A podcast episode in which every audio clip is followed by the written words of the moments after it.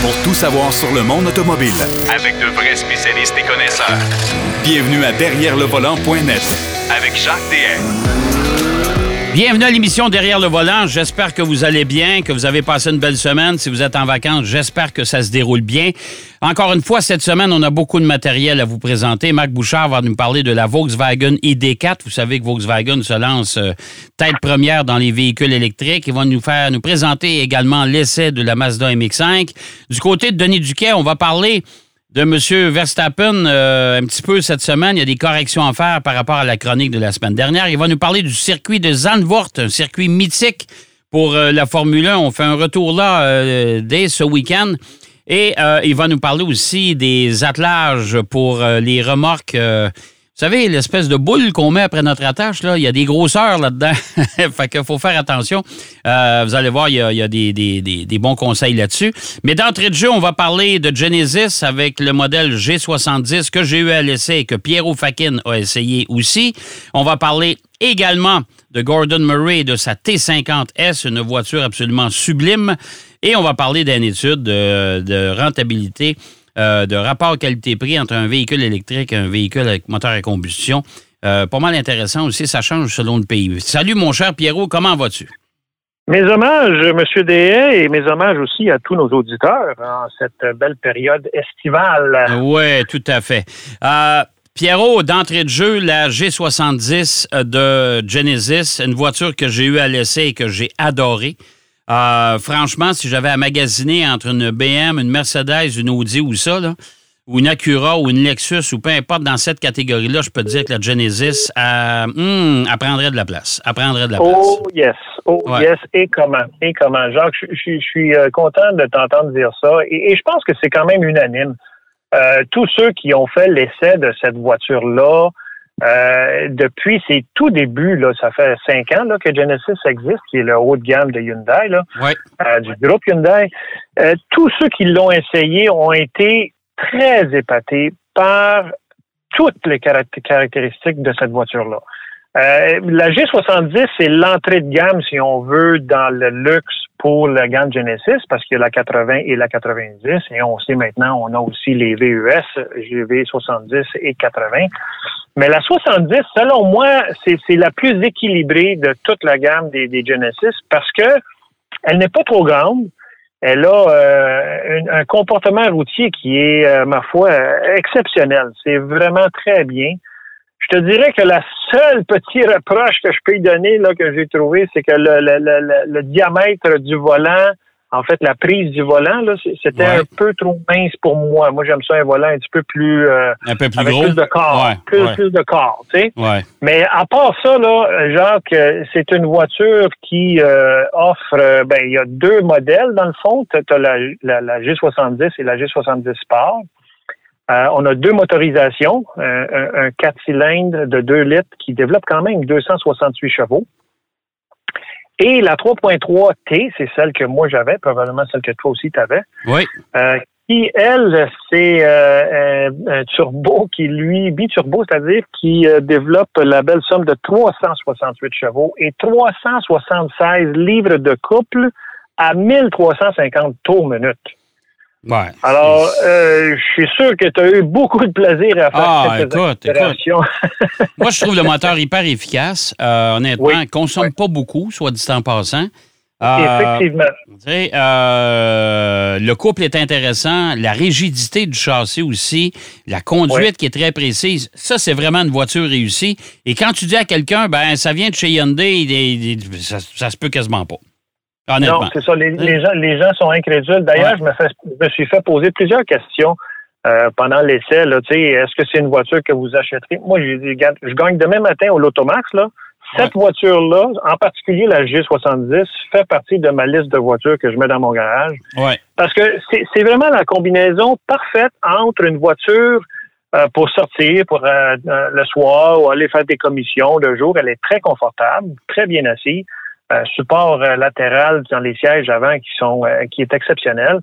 Mais en même temps, si tu as le goût de, de te défouler un peu sur une route de campagne sinueuse, wow! Euh, avec les Michelin Pilot Sport, là, en plus, là, ouf, c'est une Oh, voiture wow, qui wow, donne wow. des belles sensations. Honnêtement, Franchement, là. c'est c'est une belle réussite, ça. Honnêtement, là, c'était vraiment une belle réussite de chez Genesis. Et Jacques, les prix, les prix, parce que Ouais. l'entrée de gamme, l'entrée de gamme est à 45 000.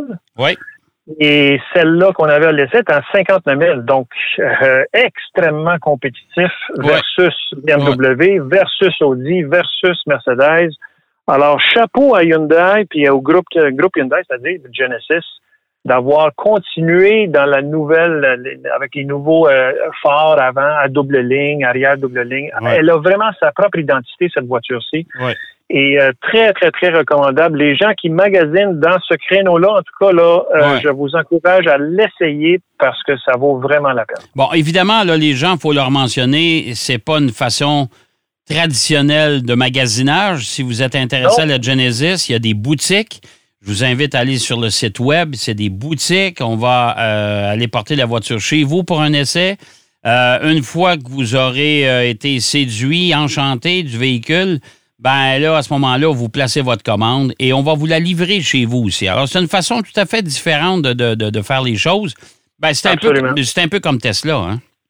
Oui, oui, C'est- c'est un peu, un peu comme Tesla. Il y a plusieurs compagnies, Volvo, qui parlaient de faire ça. Là, et en plus, as un service de conciergerie euh, pendant cinq ans, la durée de la garantie, 100 000 kilomètres. Il y a quoi que ce soit avec la voiture, ils viennent la chercher chez vous, ils vous donnent une voiture euh, pour la journée ou pour C'est le temps ça, exactement. Ouais. Alors, c'est vraiment un service hors pair. Pour le prix, Jacques, c'est un rapport qualité-prix qui est excellent. Ah oui, tout à fait, tout à fait. Bon, euh, Genesis G70 avec le- la version 3.3T, voiture hyper intéressante. Maintenant, on va sauter dans un autre registre complètement. On s'en va à l'autre bout du spectre, bien sûr. Euh, Gordon Murray, un bonhomme qui a été connu, qui a été reconnu d'ailleurs en Formule 1, entre autres, avec la Oui. conception des Brabham à une certaine époque. Euh, il a participé à, La, à la... fan car. Ouais, exactement. La fan, la fan car. Tu te rappelles Et, de ça, hein? Ben oui. Et il s'est aussi euh, illustré avec la fameuse McLaren F1, cette euh, Mhm. McLaren de route trois places avec la position de conduite au centre. Et là, Exact. il, il s'est lancé en business, en affaires lui-même. Et euh, ben là, on parle de la voiture qu'il a conçue tout dernièrement, la T50S.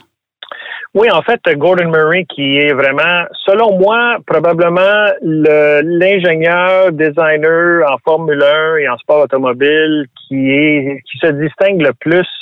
Euh, c'est sûr, dans son époque, là, moi, j'allais le comparer avec Adrian Newey, qui lui aussi est, quand même un génie, là.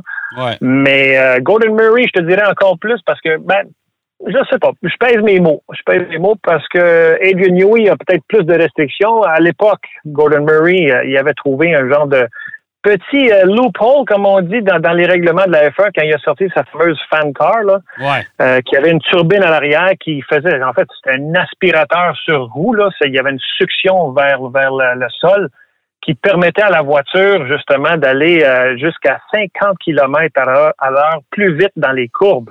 Ouais, Euh, mais, euh, mais tu te souviens de cette histoire-là aussi, hein? C'est que les autres compétiteurs se plaignaient de recevoir à peu près toutes les vidanges qu'il y avait sur la rue, piste. C'est en plein ça Ah, aussi. tout le là, sable, oui. les roches, etc.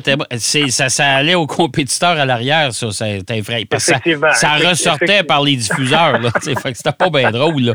C'est comme une, sais, comme une balieuse. Tu sais, t'achètes un shop vac, là, puis à l'autre bout, là, tu décides de. de- C'est ouvert. C'est ouvert, là. Oh boy, c'est pas Ouais, bien. ouais, Ça ouais. fait juste changer la poussière de place. Hein? Non, mais, mais on retrouve cette turbine sur les voitures que le, le groupe Gordon Murray Automobiles, euh, que lui-même a fondé. Oui. Euh, sur les voitures, en fait, ça s'appelle la T50, le modèle qui s'en vient. Là, les premières livraisons vont avoir lieu en 2022. Oui. Euh, ils ont fait les essais des deux premiers euh, prototypes euh, de cette voiture-là euh, en Angleterre, en quelque part, sur une piste d'atterrissage euh, d'un aéroport. Et euh, écoute, c'est impressionnant qu'est-ce que la voiture peut faire. Euh, en plus, on l'a intégré la turbine à cette voiture-là, mais la turbine, elle a vraiment une fonction euh, purement euh, pour donner de l'appui aérodynamique à cette voiture, parce que elle a un moteur V12 atmosphérique Mhm. Donc, imagine le son, Jacques, ça va être exceptionnel, le ben son de ça à haut ben régime. Ben oui. On parle d'une voiture avec le plus, haut, le plus haut régime moteur parmi les voitures de production. On parle au-dessus de 12 000 tours minute. Ouais. Euh, et on parle de au-delà de 700 chevaux. Évidemment, une voiture qui va valoir dans les 2 à 2,3 millions US. Là. Oh ouais, c'est ça. Euh, on, est habitué là-dedans. Ouais. C'est ça. Mais ce qui m'épate de Gordon Murray, c'est aussi qu'ils ont euh, fait un, modèle, je pense qu'il y en a juste 15 exemplaires, la T50S. et ils l'ont appelé la T50S Niki Lauda. Comme hommage à Niki Lauda, parce qu'on sait que dans le temps que Brabham et Parmalat avaient une une affiliation euh, des commanditaires. Niki Loda était un des, pilotes et Gordon Murray avait toujours été impressionné par euh, Niki Loda, euh, ses, capacités de pilote et tout ça. Et là, ils ont fait la T50S qui, elle, va être encore plus extrême que la T50. Et donc, c'est vraiment une, une, voiture de piste qui, elle, va être, comme j'ai dit, juste 15 exemplaires. Chaque voiture va être personnalisé au goût du client, évidemment. Et chaque voiture va avoir son identité propre, dans le sens que la numéro un va s'appeler la Kia Lamy. Kia Lamy, qui est un circuit connu en Afrique du Sud pour la Formule 1. Alors, ils ont, ils ont donné des noms de circuits de Formule 1 aux 15 premières voitures de la T50S, qui va être une édition limitée. Déjà, évidemment, voiture de collection. Mais ce qui est fascinant avec cette voiture-là, et Gordon Murray, de sa propre voix, le dit dans l'entrevue, euh, il y a un super beau clip là-dessus sur YouTube, et il parle que, justement, il dit, c'est une voiture que tu pourras conduire sur la rue, mais si tu veux faire de la piste sérieuse, là, euh, ça se fait. On parle, Jacques, d'une voiture qui ne pèse que 850 kilos. Eh, monsieur. Et, et la force d'appui, le nombre de kilos d'appui qu'ils vont chercher, c'est au-delà de 1500 kilos. Alors, tu peux imaginer à quel point cette courbe-là dans les ben voiture dans les courbes va être euh, exceptionnelle. Elle est soudée au sol, simplement. Euh, absolument, absolument. Fait que j'ai bien hâte de voir euh, les premiers exemplaires sortir et, se promener sur les routes. Je sais pas si M. Stroll y écoute, là, mais s'il peut s'en acheter une puis l'amener au circuit du Mont-Tremblant, on serait bien heureux. Je ne serais, serais, pas étonné. Je serais pas étonné. Surtout que, tu sais, c'est une petite firme indépendante. Fait que ça, il peut peut-être se permettre ça. Mais euh, je pense qu'avant de mettre la main là-dessus, il va, il va s'acheter une. Il va se réserver une Valhalla et une. Euh, je pense que oui. Ouais, moi, je, pense, je, te dis ça de même. ça vient de Charleston Martin, puis c'est à lui la compagnie. Il a tellement ben aimé la voiture qu'il a acheté la compagnie. Il a acheté la compagnie. euh, dernier, il nous reste à peu près cinq minutes, mon cher, ben, même un peu moins que ça. Euh, oui un sondage, pas un sondage, mais une étude qui était menée du côté de l'Angleterre. C'est intéressant. Oui, c'est vraiment intéressant parce que, Jacques, écoute, on, s'en va de plus en plus dans un monde d'électrification de, euh, à tous les domaines de, des véhicules. Et euh, cette étude-là, réalisée en Angleterre, euh, fait la comparaison entre l'autonomie d'une voiture électrique, un véhicule électrique, versus l'autonomie d'une voiture à pétrole. Donc, euh, une combustion interne. Et euh, on classe euh, les pays dans le monde selon ce qu'on peut faire. On a pris en fait comme barème là, de partir avec 50 livres. 50 livres, c'est pas, pas en poids, là, 50 livres monnaie, là, l'argent. Mm-hmm. c'est peut-être l'équivalent de 120 dollars, quelque chose comme ça.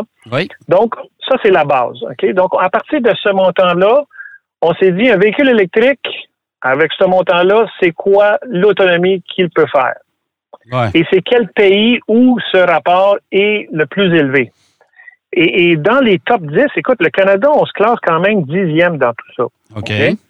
Euh, le, premier pays, c'est la Lituanie. Juste pour te donner une idée, Jacques, là, le, le range, l'autonomie d'un véhicule électrique en Lituanie, c'est 4434 000, donc 7736 kilomètres. Avec 120 dollars, on peut se promener 7000 km avec un véhicule électrique. Tandis qu'avec un véhicule à combustion interne, on fait 851 km. L'écart est énorme. et c'était pas mal, c'est 10 fois. Mais la Lituanie, on fabrique son électricité un peu comme chez nous, avec des barrages et compagnie? Euh, oui, oui, c'est ça l'affaire. C'est qu'évidemment, ton, ton, ton, commentaire est bon parce que c'est sûr qu'il faut mesurer ça. En deuxième place, on a la Norvège. La Norvège, on sait, là, c'est, comme nous autres, ils produisent l'électricité euh, de façon euh, verte ou, bleue, qu'ils disent. et là, on est quand même à 6700 kilomètres. Le Canada, ben, on se classe quand même bien, mais je veux, je veux aussi, on est dixième, le Canada. Mais devine quel pays qui donne le plus de millage en combustion interne? Bon, à moi de gager les États-Unis.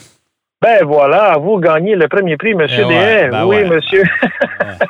Ouais. Les États-Unis, parce que l'essence n'est pas chère aux États-Unis, évidemment. L'essence, sais, pas alors, cher, puis l'électricité va l'être tantôt assez cher, merci, parce que autres, ils font Ben, ça de façon c'est ça, artificielle. Hein? C'est ça l'affaire. Puis eux, elle n'est pas produite de façon verte comme nous. non, là. non, Alors, absolument pas. C'est le charbon, c'est euh, oui, le nucléaire? Le charbon, le nucléaire. euh, Ouais. Écoute, euh, j'ai hâte de voir. Écoute, c'est pour ça que ça devient un gros, gros, gros défi pour les États-Unis Ouais. d'aller vers l'électrification. Sais, euh, les- gens, c'est ça qu'ils vont se poser comme question. Qu'est-ce que je vais avoir comme autonomie?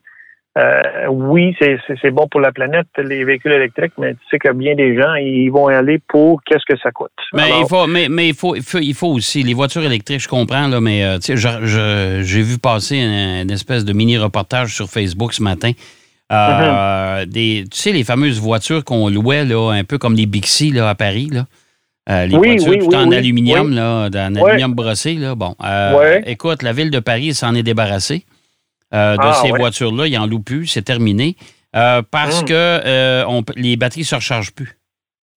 ah mon Ah, Dieu, ils ont déjà fini leur cycle déjà- de vie. Ils ont fini leur cycle de vie. Oh! Et euh, installer un nouveau système de recharge, puis les batteries, puis etc. là-dedans, ça coûte deux fois le prix de l'auto. Eh, alors, Dieu. alors là, ils ont Ouais. stationné ça en campagne. Il y en a des milliers. Ils sont stationnés en campagne, puis pour Wow. cela, imagine-toi, les batteries sont en train de se désagréger. Et ça, ça s'en va dans le sol. Là.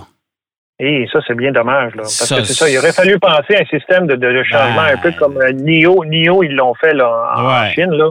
Fait que ça, ça tu va remplaces le battery pack complètement. Là, Ouais, mais ça, ça va être important de recycler tout ça. Moi, c'est ça un peu aussi qui me fait craindre.